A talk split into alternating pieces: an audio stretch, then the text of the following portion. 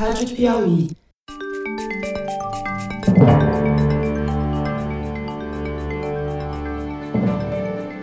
Opa! Eu sou José Roberto de Toledo e este é o Luz no Fim da Quarentena, uma coprodução da revista Piauí com a Rádio Novelo. Infectamos o canal do Foro de Teresina para discutir pesquisas científicas que ajudam a atravessar o túnel em que a pandemia nos meteu. Este episódio é meio diferente dos outros 37. O Fernando Reinhardt e eu vamos responder a uma carta aberta que a talentosa humorista Tati Bernardi publicou na sua coluna no jornal Folha de São Paulo na sexta-feira e é uma carta endereçada ao Fernando. É uma espécie de apelo público para que ele ajude a desvendar um mistério. A gente decidiu responder porque não é uma situação incomum. É algo que afeta muitas pessoas, especialmente casais. Os dois moram juntos, fazem quarentena juntos, um pega Covid-19 e o outro não. O Fernando Reinhardt achou um estudo feito por pesquisadores da Escola de Medicina do Hospital Mount Sinai, em Nova York, que trata exatamente desse problema. Na resposta, a gente tentou entrar no humor da Tati, que é bem debochado e faz graça consigo própria. Se não conseguimos, e é bem provável que isso tenha acontecido, é porque, obviamente, não temos o mesmo talento humorístico que ela. Fernando Rainer, esse programa vai ser um programa um pouco diferente dos anteriores, porque a gente vai ser obrigado a responder a uma carta aberta que uma das ouvintes enviou ao senhor, fazendo um pedido, eu diria, dramático de ajuda para esclarecer um mistério que envolve o caso dela e a Covid. Como você leu lá, é uma pessoa que é casada, cuja filha e o marido testaram positivo para PCR, ou via PCR para Covid-19, supostamente, né? Pelo menos é o relato dela. E ela presumiu que também estava doente, porque teve sintomas de Covid. E ao final de 14 dias, quando achava que já estava livre da doença, foi fazer o exame sorológico e deu negativo. E aí ela escreveu uma carta aberta para você pedindo ajuda para o caso dela. É, o que eu fiquei mais preocupado mesmo, Toledo, o que me deixou mais preocupado é que ela pediu o número do meu WhatsApp. Sei. Entendeu? Eu ficaria também. Então, é isso que eu te falei, entendeu? Eu acho que merece um programa todo responder em vez de dar um número de WhatsApp, entendeu? Mais prudente. Porque ela tem uma espécie de uma personalidade um pouco compulsiva, como ela mesmo revela na carta. Então, eu acho que, do ponto de vista científico, acho que é importante a gente discutir o caso aqui para esclarecer todas essas dúvidas, né? E com objetividade, né, Fernando? Porque se fosse uma, uma responder por WhatsApp, ia ser uma coisa mais pessoal, não ia dar certo. A ciência não é, não é assim que se faz ciência, né? Isso não é por é, WhatsApp. porque por WhatsApp eu simplesmente diria a ela que ela não pegou para resolver o problema rapidamente e dar uma resposta para uma pessoa que tão gentilmente escreveu uma carta aberta. Isso aí, publicou na Folha de São Paulo, inclusive, pequeno detalhe. Mas eu acho que a gente tem que investigar cientificamente o caso. Então, Qual o primeiro passo? Bom, o primeiro passo é ver todas as premissas do caso. O que foi relatado é que a filha e o marido testaram positivo para PCR e que ela não fez o teste, apesar de ter os sintomas. A pessoa em caso aqui é sabidamente uma hipocondríaca, entendeu? Confessa, escreve sempre que ela toma muitos remédios e nessa coluna mesmo ela fala que ela toma muitos remédios, tal.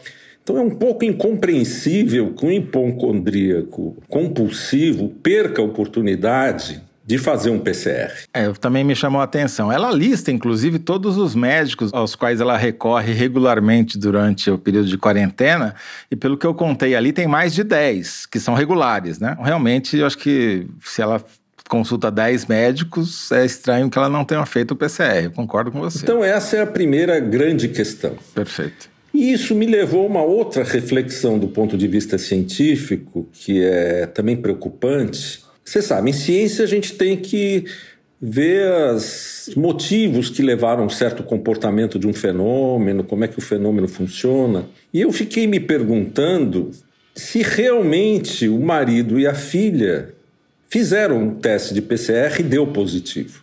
Entendeu? Hum. Porque qual a evidência que isso ocorreu?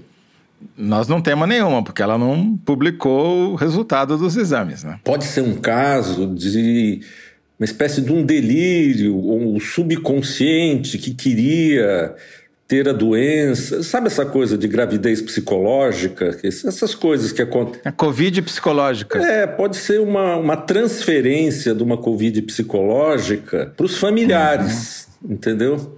E Entendi. talvez os familiares Entendi. sequer tenham feito o exame. Isso é, é uma coisa muito importante antes a gente tirar qualquer conclusão. Tem um fato que corrobora essa sua hipótese, Fernando, que é o fato admitido pela missivista de que ela trabalha como roteirista de ficção. É a profissão dela, né? Inventar histórias. Exatamente. É, e às vezes essas pessoas hipocondríacas que tomam muitos remédios às vezes existe uma mistura entre a ficção e a realidade. Então seria o caso de entrevistar a filha de dois anos para saber o que de fato ocorreu naquela, naquele lar. Agora tem um outro aspecto, outra hipótese que você levantou mais cedo enquanto fora do ar, que é a questão da interação medicamentosa. Explica para gente qual é, é essa hipótese. Bom, se a gente assumir que realmente é verdade, fizeram os testes, que ela teve todos os sintomas. Aparentemente não existe um relatório médico sobre os sintomas que ela teve, mas vamos assumir que a descrição dela é correta, que ela teve todos os sintomas, que realmente o teste sorológico duas semanas depois demonstrou que ela não teve a doença. Então a gente tem que passar uma outra fase da investigação científica, que é entender as razões pela qual uma pessoa que tem uma relação íntima, marital e maternal em um apartamento em São Paulo consegue não ser contaminada.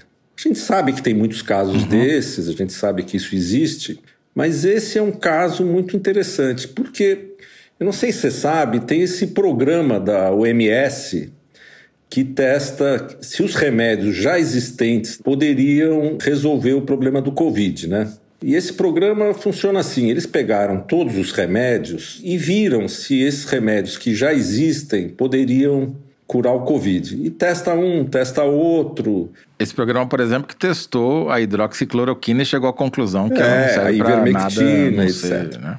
Agora, o que acontece nesses programas é que, como eles são dirigidos por médicos, cientistas tal, eles não, não usam remédios que têm interações medicamentosas sérias. Né? Você sabe que a é, interação medicamentosa é quando você mistura dois remédios que não deveriam ser misturados, você pode ter os efeitos mais estranhos possíveis. Né? Uma das características uhum. dos hipocondríacos é eles misturarem remédios aleatoriamente para várias doenças imaginárias ou reais que eles têm. Então, existe realmente a possibilidade que precisaria ser investigada se alguma mistura estranha das talvez, sei lá, 10 ou 12 drogas que a missivista consome todos os uhum. dias, não teria um efeito sinergístico complexo que realmente evitasse a infecção pelo coronavírus. Quer dizer, ela pode ser a cura da Covid. Exatamente. Talvez a OMS toda esteja procurando a coisa no lugar errado, porque eles experimentam droga por droga de uma maneira sistemática e eles não fazem o teste mais importante é que fazer um coquetel randômico, entendeu? Você vai na farmácia, pega remédios ao acaso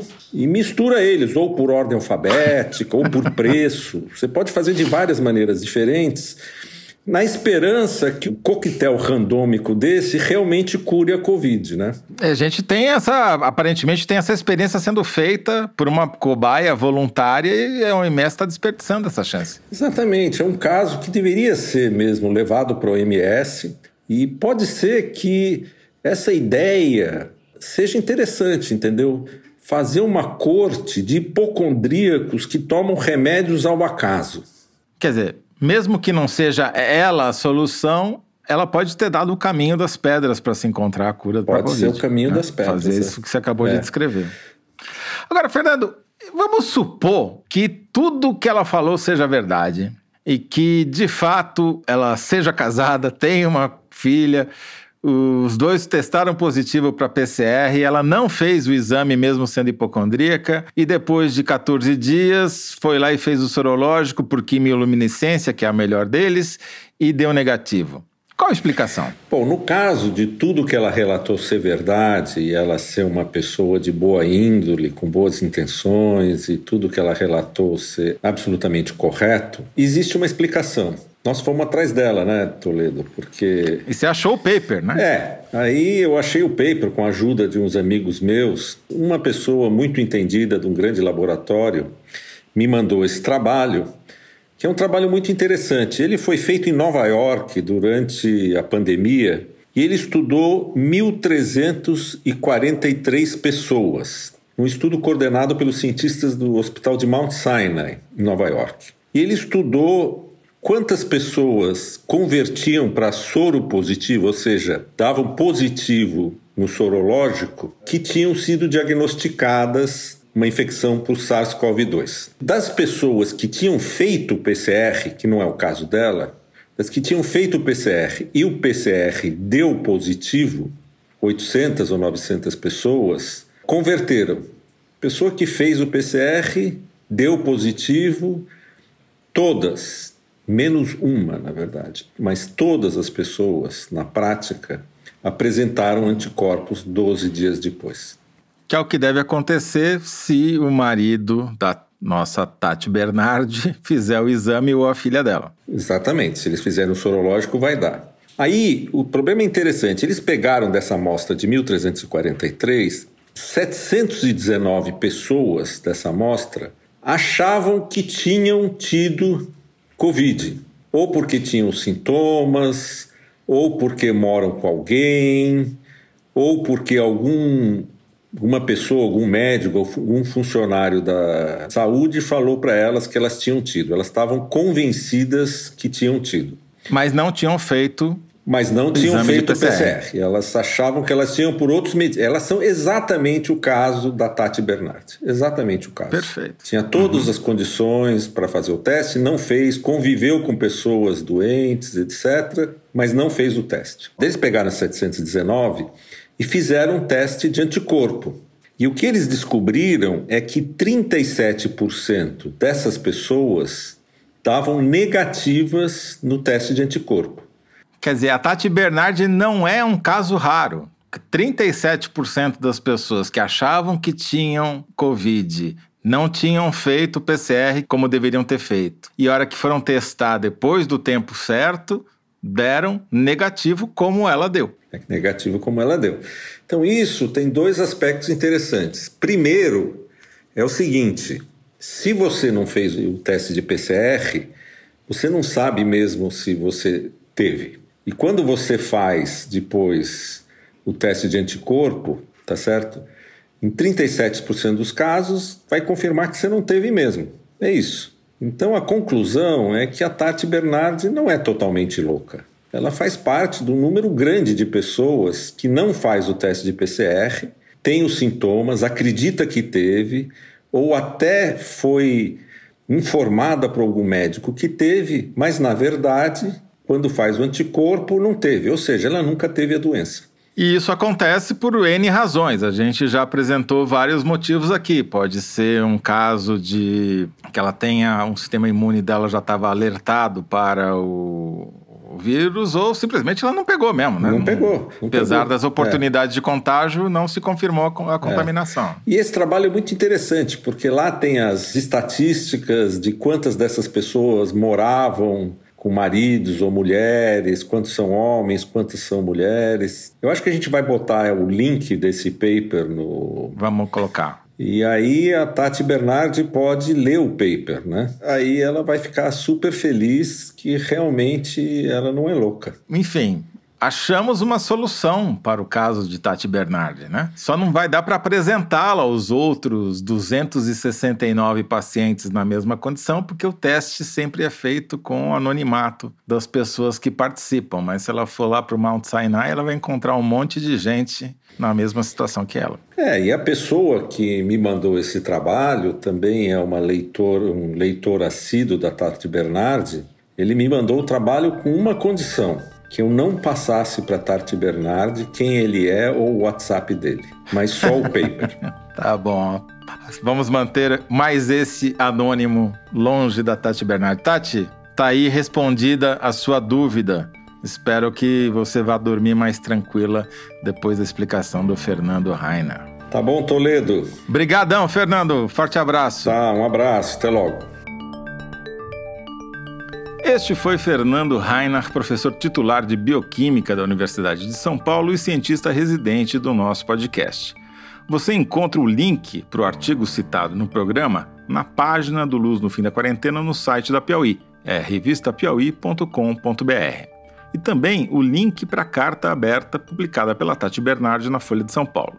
Antes que algum maluco lance mão, não é para levar a sério o experimento com o coquetel randômico de remédios que o Fernando citou. Pelo amor da ciência, hein? Nem o Fernando, nem o Luz, muito menos o OMS recomendam. É só piada. O Luz no Fim da Quarentena é uma coprodução da revista Piauí com a Rádio Novelo. A coordenação e edição são da Paula Scarpim, da Evelyn Argenta e do Vitor Hugo Brandalize. Este episódio teve edição da Clara Realstad. A identidade sonora é da Mari Romano. Quem finaliza o programa é o João Jabassi. E a coordenação digital é da Kelly Moraes. Yasmin Santos e Emily Almeida fazem a distribuição nos tocadores e nas redes sociais. A identidade visual é da Paula Cardoso e o Motion Graphics é da Renata Buono. Eu sou José Roberto de Toledo. Até o próximo episódio. Tchau. Valeu, Tati.